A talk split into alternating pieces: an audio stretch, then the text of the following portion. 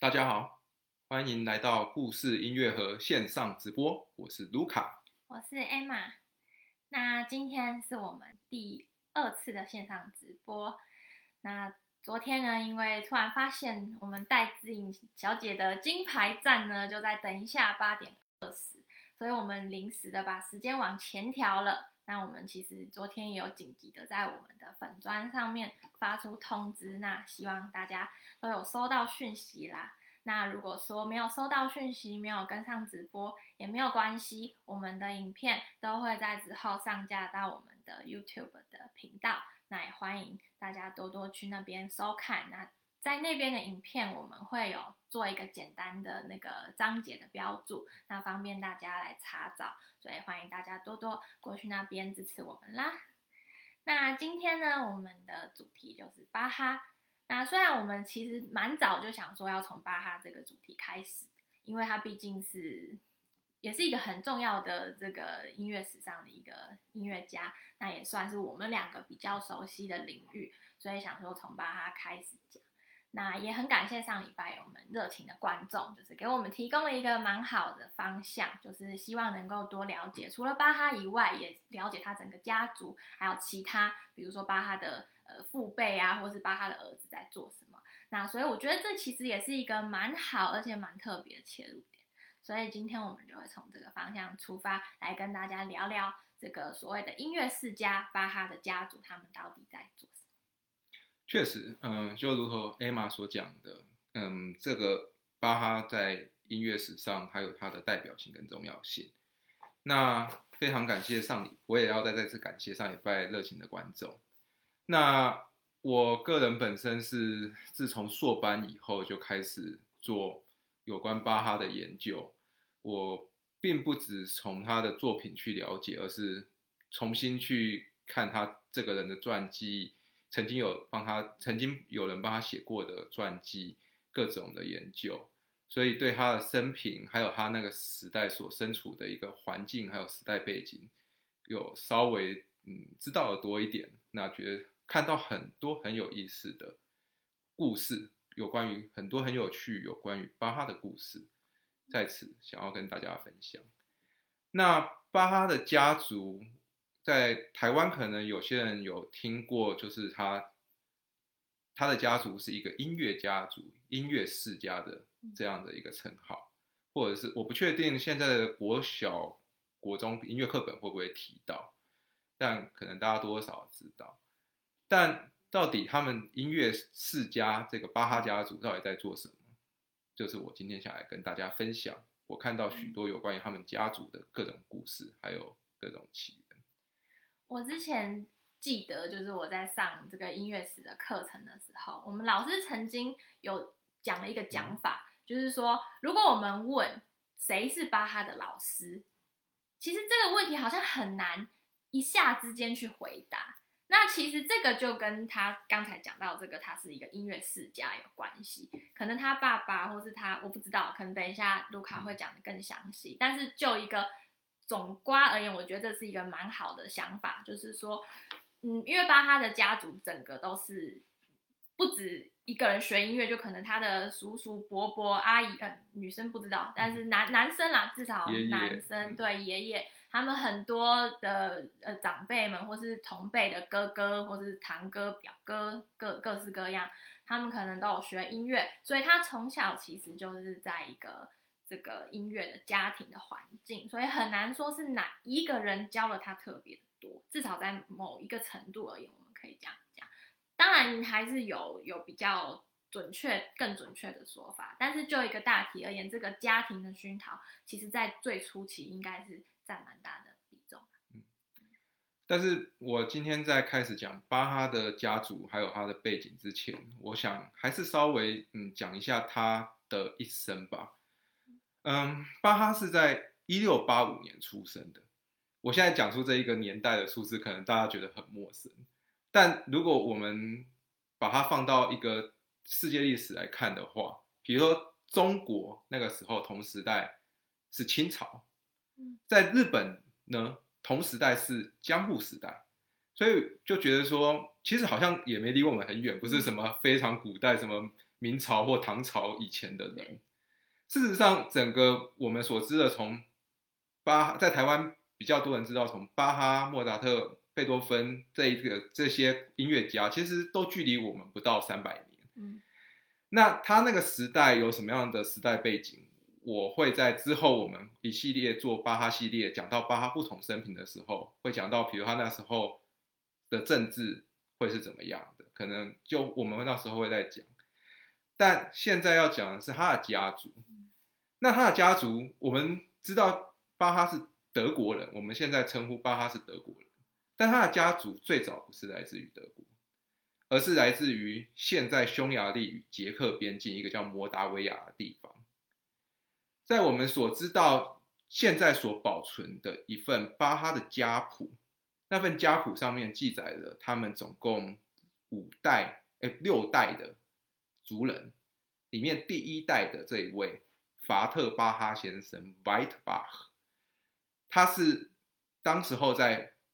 呃摩达维亚这个地方的一个新教徒。但是那个地方在他所生存的年代的时候，发生宗教压迫的运动，天主教的国王打击新教徒，所以法特巴哈就只好逃离摩达维亚，最后他迁徙到了现在德国中部的一个小镇，在那边生根落地。而且很有意思的事情是，法特巴哈本来不是音乐家，嗯他本来只是一个面包师傅。所以很有意思的是，巴哈家族的第一代，我们目前所知道的第一代的家，呃的族人，并不是嗯，音乐家。你指的是从那个就是到到德国国的第之后一代这一这一位老老巴哈，他并不是音乐家，对，他是面包师傅，但是特别。这一位老老的巴哈也，呃，法特巴哈先生呢，他本身也会演奏，他会在业余的时候闲，呃，闲暇的时候弹一种早期很像吉他的弦乐器，一种拨弦乐器，那是他个人的嗜好。但是他的儿子呢，就正式成为音乐家，真的从事了音乐的工作。他的儿子在小时候的时候，本来也是要继承他爸爸面包师傅的行业，但是他后来跑去跟了当地城镇里面的城镇乐师学习乐器，很像我们所谓那个工匠、木匠去跟人家拜师学艺，然后拜师之后呢，训练了几年，学习了几年之后呢，就出师了。那出师之后呢，他就又迁徙到别的地方去当过当过城镇乐师，就是从这第二代的这一位叫做汉斯巴哈 （Hans Bach） 开始，巴哈家族的成员才开始，许多成员都担任音乐的工作。但是我觉得可能对面包师的家庭而言，从面包师的领域跨到这个乐师的领域，我先讲这样讲，好像也不是说非常的遥远。因为一方面他嗯学过音乐，嗯二方面整个养成的系统其实也没有差很多。我们现在觉得要做一个面包师，可能就是去当学徒。那如果要当一个音乐家，可能你要去音乐院念书。以我们现在啊，对，但是当年其实是差不多的，就是你想要学做面包，你就去找一个厉害的面包师傅跟他学，学久了就出师了。那其实像类似的状况，就是你想要当以音乐这个行业来吃饭，你就去找一个很厉害的城镇乐师或是乐嫂，然后就跟他学，学完你就出师了，这样。所以我觉得也不是说完全不能想象啊，至少在这个但是当然，这个是职业上的训练，我们可以说训练的系统、教育的系统是类似。但是那个年代其实是说转业这件事情不是那么容易，因为那时候还是一个阶级制度的年代，从中古才刚脱脱离中古封建的年代，那个年代通常都是父哎那个子儿子继承父业的比较多。是，所以也只能说，目前不太确定是，比如说是不是那个城镇缺少乐师，所以就比如说有人鼓励这位汉斯巴哈去学，还是他本人真的非常非常有意愿，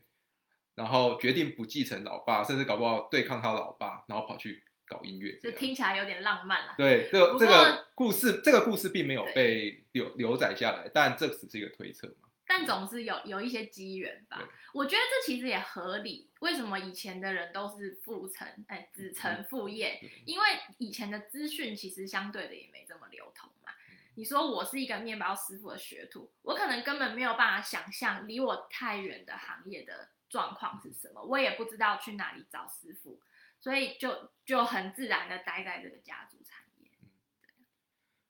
然后汉斯有三个儿子，这三个儿子也都当上了城镇乐师，但是他就不在，哎，他们就三个都在不同的城市。嗯而在这三个德国中部的不同城市呢，巴哈家族的这三个支系就形成了，等于说他们的家族在当地就是成为一个被众人所知，就是哦，他们家就是搞音乐的，嗯弹音乐的。那这三个城市的其中一个城市呢，就是我们今天所要讲的这一位约翰·萨巴斯提安·巴赫。就是我们平常讲平常所知道，道的爸出生的地方嗯。当然，他爸爸也是一个城镇乐师。这位安布罗西斯·巴赫，这是他爸爸。这是他爸爸，在一六七一年当上了呃艾森纳这个城这个中德城镇的城镇乐师，然后一六八五年巴哈就在这边出生。那我今天也想要来跟大家讲讲的，就是那到底像这位汉斯巴哈老一辈的，或者是巴哈的父亲安布罗西乌斯，还有好多好多巴哈的其他的叔叔啊、伯伯啊、堂哥、堂哎堂哥堂弟，他们都在德国中部的这些小镇担任这个所谓的城镇乐师的职位。但这个城镇乐师到底都在做什么呢？这会是我接下来想要跟大家分享的。我想先，我先问问 A 玛好了，你觉得一位音乐家，他们通常都在做什么样的工作？我是说现在，现在。对我们所，嗯。尤其如果你，比如说你有认识的音乐家，比如说你听过的音乐家，我觉得音乐家这个词还是一个总瓜吧，嗯。可能里面有一些人，比如说像我们也算是广义的音乐家吗？嗯，我们有一点不确定，那先不要讲我们哈，嗯。我们是音乐学者，我们不一样，但是也没有说不一样，就是我们好像不会说自己是音乐家，我们会说自己是学者。那是现在，现在，现在我们讲的是现在。那音乐家比较典型会想到的，可能就是演奏家，嗯这个是最第一个会想到，就是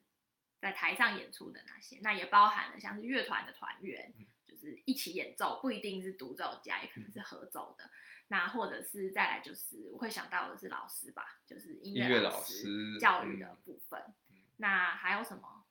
呃，好像差不多吧。典型的我们会想到大概就这两个。那比如说你你所知道的一位演奏家，他们平常都在做什么样的工作？我猜，如果是真的以演奏为职业的，嗯比如说乐团团员的话，比如比如说台湾很有名的林昭亮、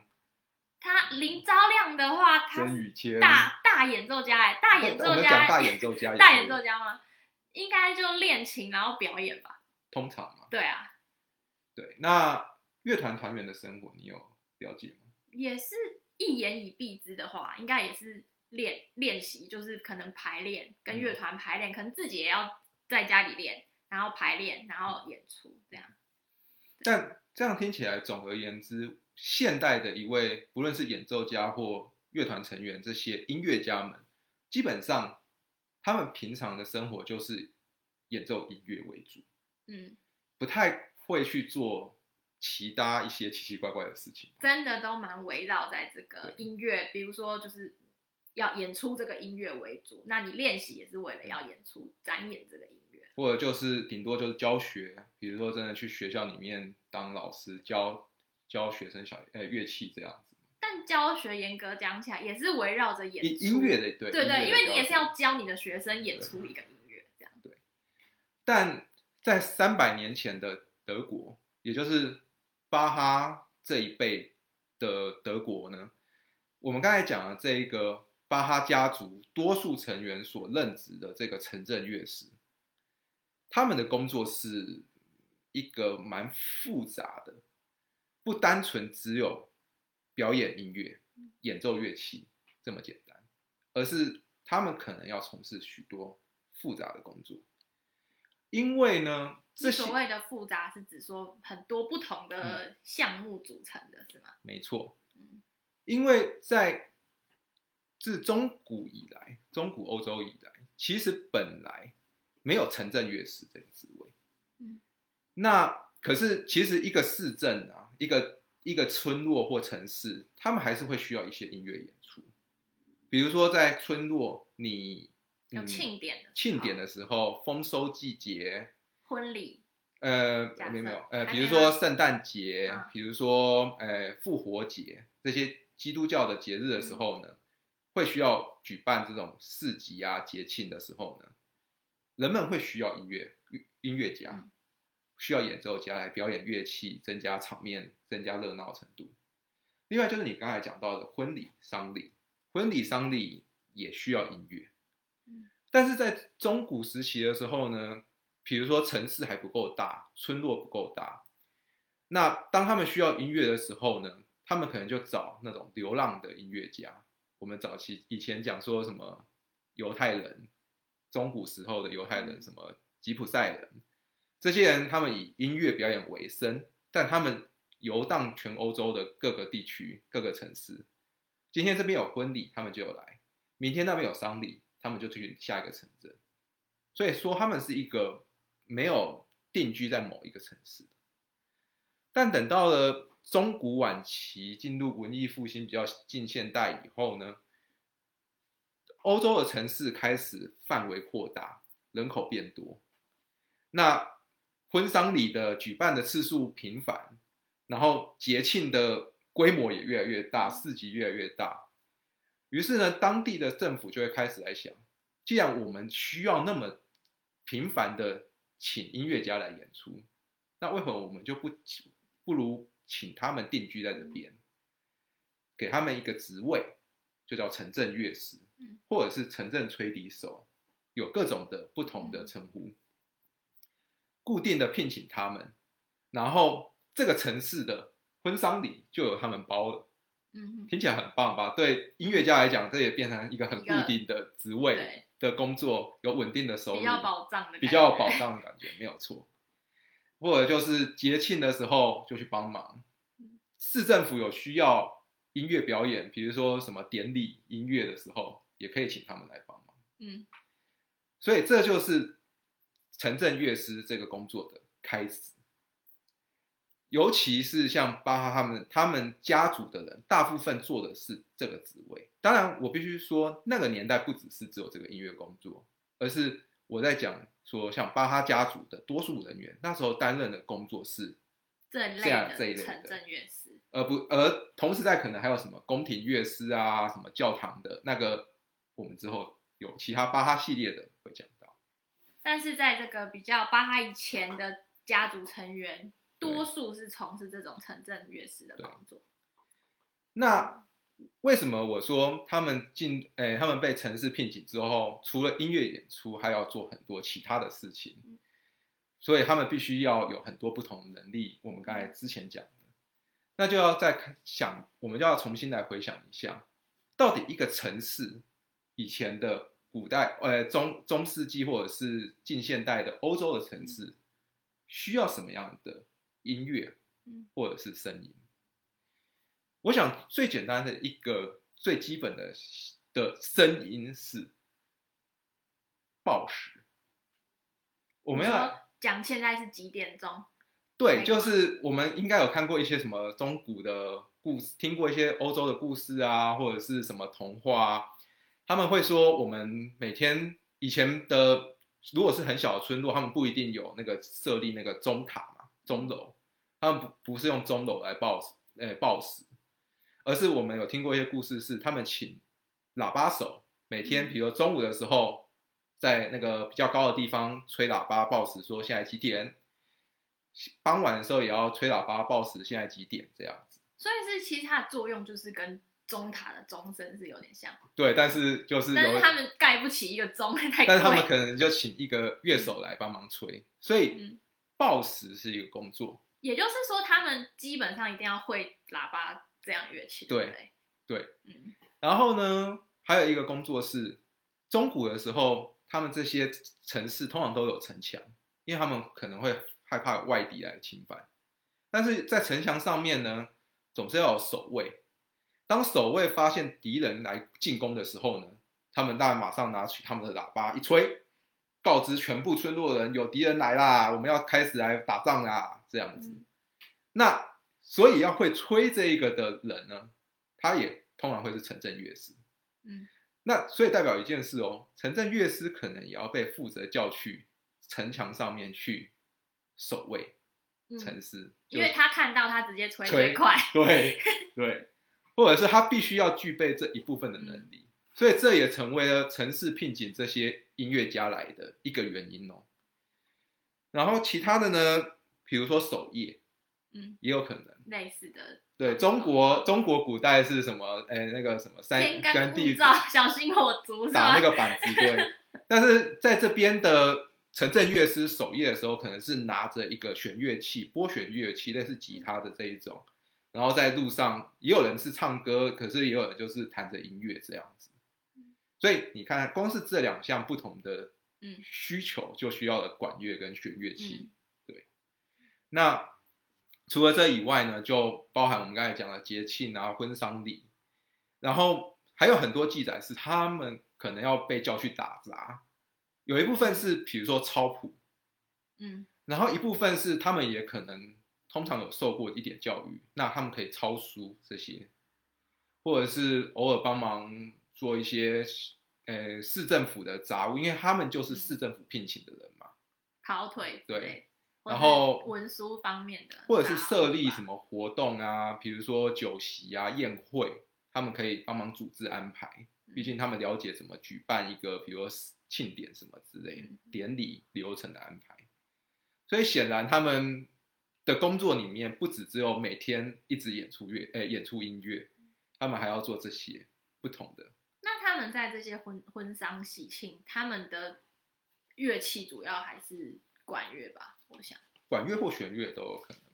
都有可能。对，但是比较难的应该会是他们应该没办法弹键盘乐器。哦，键盘乐器算是进阶的乐乐器种类是吗？对，因为毕竟这种乐器也没办法搬到室外，通常嗯，比较少被搬到室外。哦，他们应该也会打击鼓类，嗯，对这些打击乐器，因为这些乐器很适合在庆典啊、节庆啊、婚礼啊上面使用。因为室外的场合吧，就其实是要大声一点的乐器比较好，所以像管乐器、打击乐器是应该是最适合的。那弦乐器我觉得看状况，弦乐器有可能，比如说典礼如果是在室内举行的，嗯或是比较小的范围，对，就是也是也是可。那他们，呃，抱歉，呃，在我们刚才这样讲下来，就可以看得出来，他们的，呃，要要呃业务啊，就好像很多元化，什么婚丧礼啊，什么我刚才讲过的这些哨塔守卫什么，而其实呢，虽然我刚才讲说他们的，嗯，他们是由市政府聘请的，而且通常都是终身制。是哦，对，那很保障哎、对，很保障，感觉好像我们的公务人员嘛。可是事实上，他们的薪水只有很少一部分是市政府直接给。嗯简单的讲，市政府给他们一个底薪，但是其他的薪水他们得要去接这些不同的婚丧礼，嗯不同的奇奇怪怪的工作，来凑足他们足够的收入。感觉很像保险业务哎、就是有一个底薪，然后就是剩下的是看业绩。对他们并不是像我们现在的台湾的公务人员，就永远就是来一一每个月收一笔薪水这样，而是他们必须这个月的底薪可能只够，比如说一个人生活，那养不起小孩，嗯。所以他们就这礼拜要去接一场婚礼，下礼拜一场丧礼，然后再一场节庆，这样凑足他足够的薪水。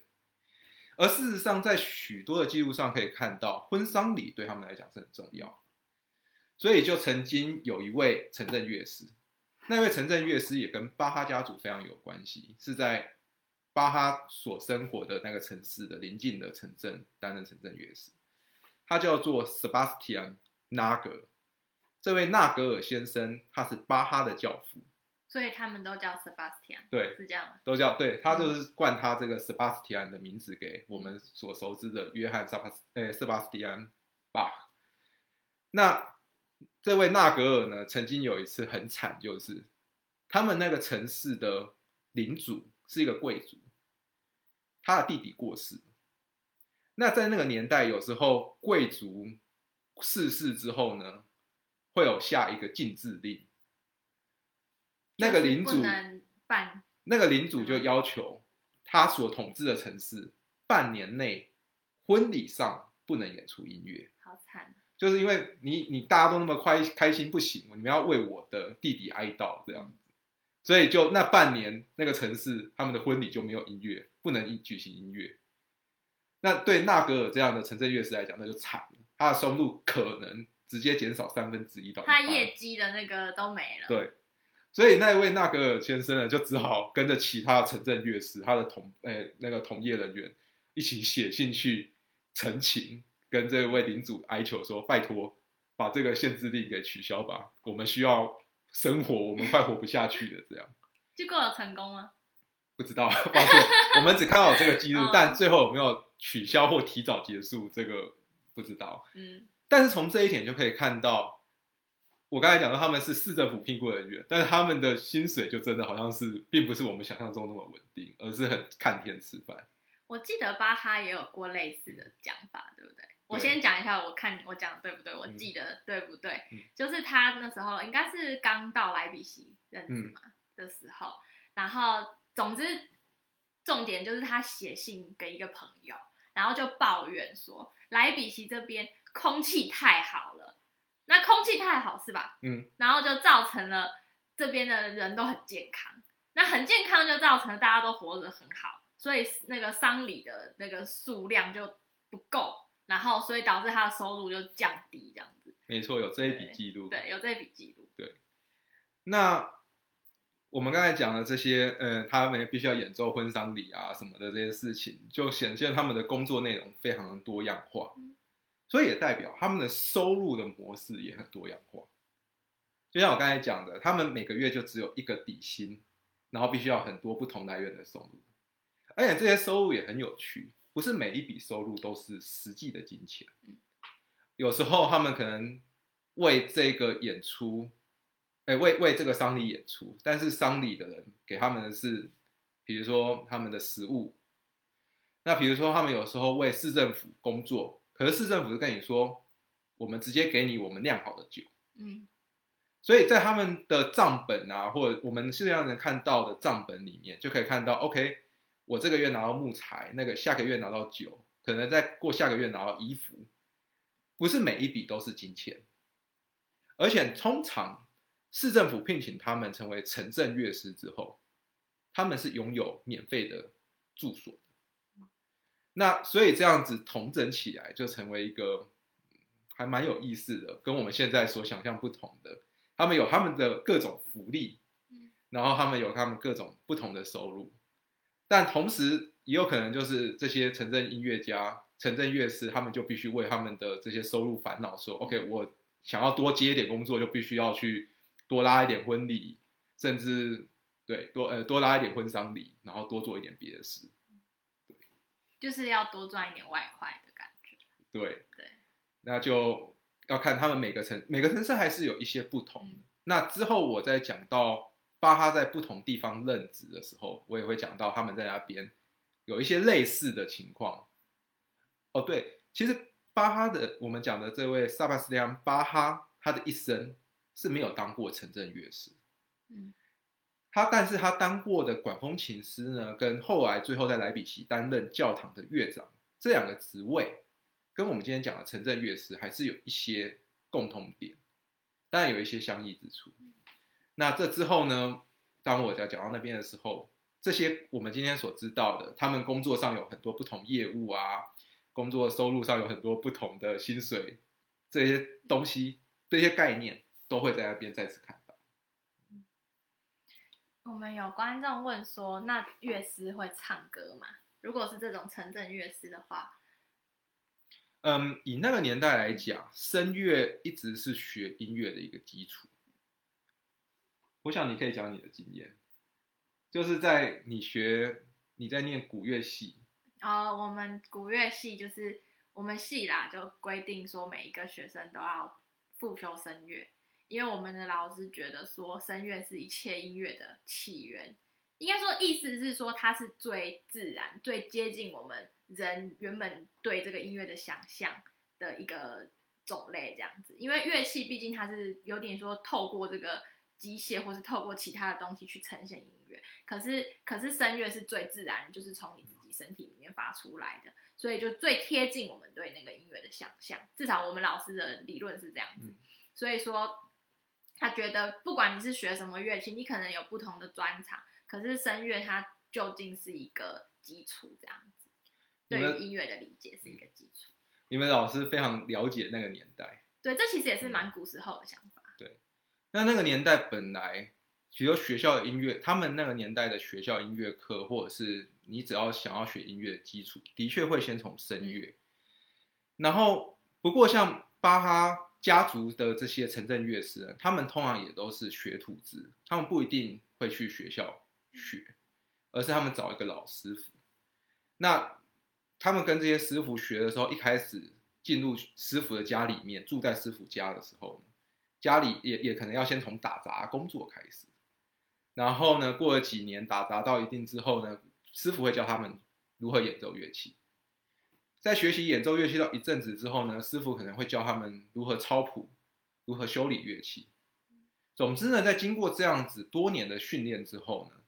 他们总算被认可，可能被城市或者是被其他的城镇乐师认可说，这个人可以成为城镇乐师。那这个这一位学徒，他可以出师了，他就可以拿到一个成为城镇乐师的证书。而我们现在也能找到好几份保存下来的这些证书，上面的内容很有趣，他们会讲说，这一位城镇乐师，这位某某某，他具备拥有演出多种不同乐器的能力，以及应付各种不同场合的能力。这就很符合我们刚才所讲，他们必须要能有不同的乐器，然后应付不同的场合，就比如叫他们去站哨，叫他们去吹婚丧礼，或者叫他们去举办典礼，他们也都有学到。这些证书就可以更证明这些他们的音乐生活是跟我们现在所想象的是很不同的。而同样的，他们的教育方式就是这样学徒制上来的，也跟我们现在所想的学音乐的方式也有点不同。对我觉得可以再补充一下刚才那个声乐的问题哦。其实那个乐师他们的工作内容，应该唱就是工作的时候唱歌，并不是最主要的项目吧？嗯主要还是乐器演奏。嗯，因为当时唱歌其实比较多，应该是比如说宫廷里当然可能演歌剧或干什么的时候会唱歌，那教会里面有唱诗班要唱歌。可是，在这个一般的这种城镇的工作里面，其实是以器乐为主，而且器乐是刚才讲的管乐器啊，或是弦乐器、打击乐。其实刚才你在讲的时候，我就觉得蛮有趣的，因为像我们现在的人学乐器，大家都说啊，钢琴是基础，嗯学好钢琴，你学其他乐器比较快。可是照你刚才那个逻辑，就是其实键盘乐器反而是蛮少人有机会接触到的，就是以这个城镇乐师的系统。所以，当我们再回到巴哈的父亲安布罗西乌斯跟巴哈他幼年时候跟着他爸爸妈妈在这个城市生活的时候，我们就可以来想象一件事情，就是巴哈的幼年生活可能是怎么样。首先，他的爸爸是城镇乐师，然后他爸爸应该会有像我们刚才讲的，收了很多学徒，所以他家里会有学徒跟着，哎，我们的小巴哈一起生活。然后呢，其实这些城镇乐师不只是男生演出，他的太太通常也会乐器，然后跟着诶老公一起演出，甚至连小孩子，只要小孩子乐器学起来了，都会带出去一起应各种场合需要的时候被叫出去演出。所以我们的这位呃呃斯巴斯蒂安巴哈小巴哈，他小时候应该也跟他父父母一起出去演出过。当他开始学了乐器之后，嗯，但也很有意思的是，他爸爸就如同我们讲的，其实是比较擅长选乐器跟管乐器，所以巴哈小时候其实他第一个学的乐器，应该是一个中提琴或小提琴的乐器。嗯，而他不是键盘乐器，应该不是，他他一直到了他十岁的时候，父母巴哈的父母双亡，然后他投靠他的大哥，他的大哥是在另外一个城镇当管风琴师，直到那个时候，他才在那个城市跟着他大哥开始学管风琴，才开始学键盘乐器，所以他们的学习方法是跟我们现在很不一样的，他们从弦乐管乐器开始学，那。呃，这小这些呃这些呃城镇乐师的生活状况，就是他的家庭状况，也跟我们现在所想象的音乐世家好像有一些不同吧，或者是我们想象莫扎特的故事，好像也跟我们想的不一样。毕竟莫扎特也比巴哈这个幼年生活还晚了快一百年，所以这是一个比较少被人知道的一个面相面向吧，嗯而且是很有意思，跟我们所想象的巴哈是有一些很大的不同。就是巴哈他后来确实在当代其实也就有，他是一个被被人认为说管风琴弹得很好，键盘乐器弹得很好，可是其实他最早学的乐器其实反而不是键盘乐器，而是跟他的父亲这一个家族的传统的这个城镇乐师的乐器，就是弦乐器啊、管乐器是反而比较接近。当然，我记得有一个说法是，也有一个记录讲说，巴哈的中提琴拉的很不错，嗯好像是他曾经在科登的还威马的时候，也有有时候去客串对，帮忙拉嗯中提琴。但是可能到了他后期，比方说他到了莱比锡，他做这个教堂乐长，他要管的事情很多。那他教堂乐长，他可能要训练唱诗班，或是他要做一些其他事情，他要帮演出的时候，他比较是在一个领导的位置。那当然弹键盘乐器的机会就会高很多，因为你中提琴夹在中间，就也没有办法给大家，比如说拍子啊或什么。但如果你是一个大键琴的键盘的演奏，你在前面你是可以有点像指挥家啊。这个我们之后有机会可以再详细讲哦，什么大键琴站在坐在那边可以当指挥这样之类。不过当然，巴哈他后来没有当承认乐师，所以他的人生当中应该是没有去什么哨塔上面站过哨。当然，我不知道他小时候有没有跟着他爸爸一起上去上过哨，或者是呃去去什么守夜这样子。但是他长大之后，婚丧礼这些的演出也是很频繁，就像你刚才讲到这个巴哈的书信里面写到的。那这些东西以后也是他的经济来源。以后他有很多，当他发生困难的时候，当我们看到说他以后有什么一些经济上的困难的时候，我们真的很难想象，因为他发生的状况就跟现代的音乐家不一样，但是是跟当时候这个现象是比较接近的。而且同样的也可以看到，虽然他从从未当过城镇乐师，但巴哈其实也会很多种不同乐器。甚至后来他还要会作曲，然后也还会指挥这些，那就是那个时候的多数音乐家的一种能力，或者就是一个必备的能力。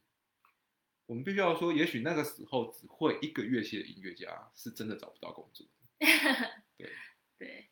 当然可能每个人有他擅长、比较擅长的乐器，可是基本上一个人会超过一样乐器，应该是蛮基本的啦。如果是比较专业的音乐家的话，就是说以以音乐当成他们的工作主要的工作收入来源的话，基本上应该都要会超过一样乐器。就算是受雇于宫廷的呃音乐家或是演奏家，他们基本上也是要会不同的乐器。那今天我就主要讲这个巴哈家族的一个起源跟他们的工作。我想之后当我在讲继续讲巴哈他的一生的时候呢，嗯，下一个下一个有关于巴哈节目，我可能会讲他在他如何学习音乐的一些年轻时候学习音乐的过程。那个是他在学校，直到他出师开始当呃从事他第一份工作之前，嗯的这个过程，他怎么学，他受到什么音乐的影响。但在之后呢，我在讲他在各个城市担任从事工作的时候呢，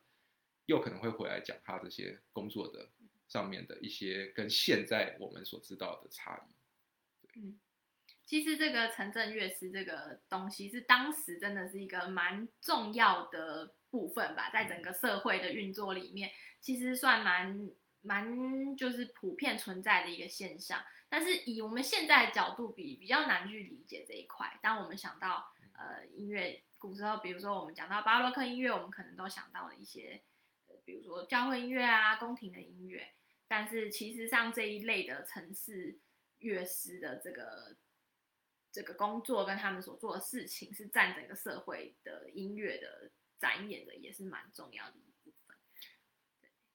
嗯、其实我们现在好像对这些城镇乐师的工作，或者是他们演奏什么样的城市音乐，了解是比较少的一个最主要的原因是，他们几乎比较少留下一些乐谱。毕竟他们那时候有时候师傅是口传心授，他们可能就是模仿着师傅去把一首曲子练好，然后之后演出一直重复使用，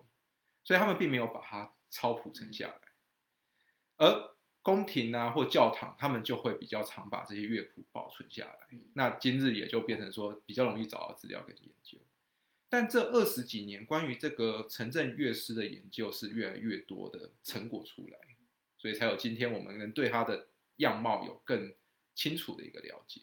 但我觉得这些成果比较多，还是在于整个社会啊、经济结构的描述。但至于他们到底吹什么音乐，那个音乐谱，其实真的要找到是非常困难的。这其实也是我觉得音乐史的在整个叙述上面，我们常常也要去反省的一个点吧。就是说，我因为那些音乐有留下来，我们知道，所以我们用留下来的资料来重建那个历史的样貌。但是没有留下来的东西，并不代表它就不存在。所以我们要真的是常常可能要去思考到这一块，才不会觉得说好像呃，比如说全巴洛克的人都在演奏某某一类型的音乐，但事实上只是因为这一类的音乐可能刚好有非常多谱留下来，或是保存的特别好。那有时候也是我们常常看到一些不同的例子，比如说它真的是就是很意外的。突然被保存，就是一份谱被保存的很完整，那我们可能就对这个东西特别的了解。当然这是好事，但是我们也不能忘记，就是其实还有很多其他的东西我们不知道，只是因为它刚好没有留下来，而不是它不存在，或是它可能比较不重要。我们也可以来看看，好像有观众留一些问题。我觉得我们都讲到嘞、欸，我觉得刚才嗯那个面包师傅这个我们就不可考了。对，都不知道。但是那个有人问说，汉斯巴哈就是巴哈家族在德国的第二代这位先生，他是学什么乐器？就如同我们刚才讲的，城镇乐师大部分就还是以弦乐器跟管乐器，然后通常都不止一样。所以如果那时候有什么乐器，比如说小提琴、中提琴，可能他们都必须要会。中提琴、大提琴，那管乐器可能喇叭、长笛，他们也都要学会，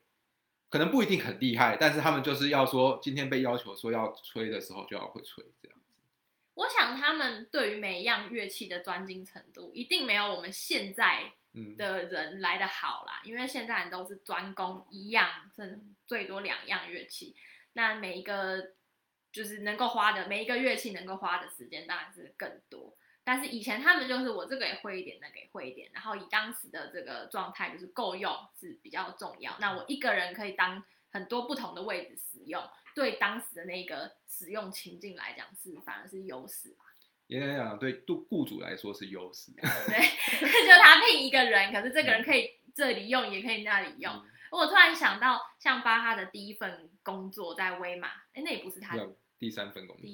没有没有没有，他前面有一段时间好像在威马哦做一个，哦对对，那是在那是真的是他第一份有签约的工作吧，如果我没记错，嗯就至少有留下来的啦。那他只在那边也没有很长的时间，不到一年，对对对，但是当他当时的那个，就是我们看到他那个雇佣的那个文文件上面写的是，他是一个类似像仆役或是什么杂打杂人士的这样子一个一个说明这样子。那他进去里面到底做什么，我们其实也不知道。就是没至少那个文件上面没有写的很详细，但是我们从当时的状况，我们可以推断，就是他进去可能有做跟音乐相关的工作，但是也可能有做完全不相关的工作，因为听说当时就是有资料留下来，就是他们的什么厨师啊，他们的园丁啊都会乐器。也就是说，这些人就是他们一一方面在这个威马的宫廷，他们要在需要音乐的时候，他们可能就是要去组乐团，然后拉一拉、吹一吹。但是他们可能平常在不没有音乐以外的时候，他们可能有的人要厨房煮菜啊，有的人要就是去花园帮忙。对对对，就是类似像这样。那巴哈其实也巴哈就跟这些人是属于同一型的工作的内容。所以当然可能巴哈比较音乐如果比较厉害，他可能负责比较多音乐的部分，但是不排除就是巴哈也去花园工作，或者是也去厨房帮忙，这是有可能的。好，好，那我们今天的内容差不多就到这里，因为我们要很准时的去看我们的戴资颖比赛啦，那 那很重要呢。那我们下一次的节目呢，就是我们巴哈的系列会继续，但是下一次呢。会从我这边就是介绍一点跟这个古乐相关的东西。那我应该会从这个我最了解的这个键盘乐器开始，就像我上次有稍微跟大家提到，我现在主修大键琴。那大键琴到底是什么？它跟钢琴有什么不一样？然后在呃比较巴洛克时代左右，我们除了呃大键琴以外，我们还有别种的乐器，比如管风琴，比如还有所谓的古钢琴，还有所谓的老式钢琴，就这些东西到底有什么不一样？那我们下次的节目就会跟大家来做一个介绍。那我们下次的直播时间呢，我们会一旦有确定的话，我们就会公布在我们的粉丝专业，那再请大家多多支持喽。谢谢大家。好，谢谢大家。那我们今天就到这里，拜拜。拜拜。